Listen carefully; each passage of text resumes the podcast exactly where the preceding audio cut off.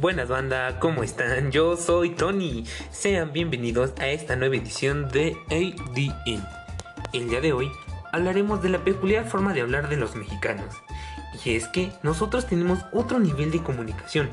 Nuestra cultura ha creado con el pasar de los años una gran cantidad de expresiones y palabras únicas para decir todo aquello que antes no se sabía cómo comunicar.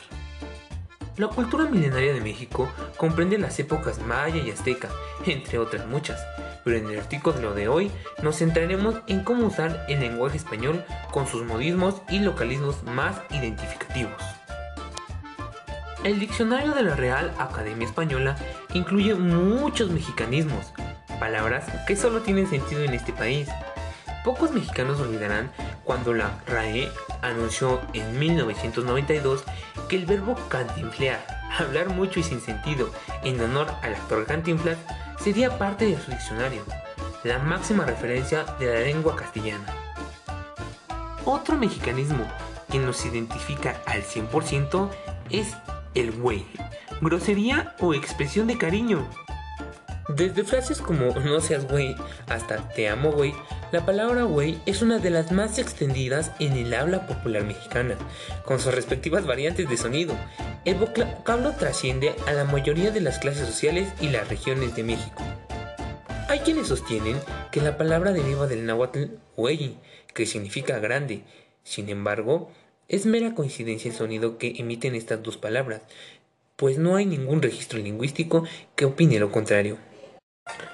Este mexicanismo es usado tanto como una ofensa como para referirse de manera coloquial a cualquier persona sin necesidad de llamarlo por su nombre. La palabra aplica de igual manera al género masculino como al femenino, en caso de extrema confianza. En el argot mexicano, güey puede aludir a estúpido, amigo, enemigo, trastornado, valiente y un sinnúmero de términos que pueden resultar contradictorios. Bien pues, güey es una deformación del buey del latín vos o bobis, que en una de sus concepciones significa tonto. El vocablo presenta un cambio fonético de B a G, posible de facilitar la articulación. La Real Academia Española reconoce el término güey como un sustantivo, usado también como un adjetivo mexicano, para referirse a una persona tonta o para dirigirse a alguien que ha tropezado.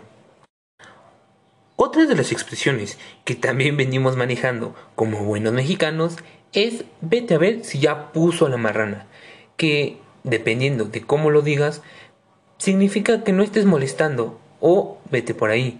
Dependiendo del tono en que lo digas, no es necesariamente ofensivo, puede ser hasta una broma. La siguiente frase que analizaremos es el popular aguanta vara. Aguanta vara en México puede significar muchas cosas, desde el pedir a una persona que sea valiente pese a la adversidad y continúe adelante aunque se enfrente a obstáculos, hasta que también es una manera de exigir a alguien que no sea cobarde, pues tiene la posibilidad de enfrentar algún problema sin flaquear o sentirse rebasado por la contingencia. Una de mis favoritas es el asústame panteón, o como antes se decía, asústame calaverón, expresión que es utilizada para demostrar a alguien que no le tememos de ninguna manera. Y en México hay un sinfín de expresiones como estas, desde el bájale de huevos o hasta el como el perro de las dos tortas. Bien pues, comunicarse con un mexicano no es difícil, pero tiene su chiste. Yo soy Tony y nos vemos en el siguiente capítulo de ADN.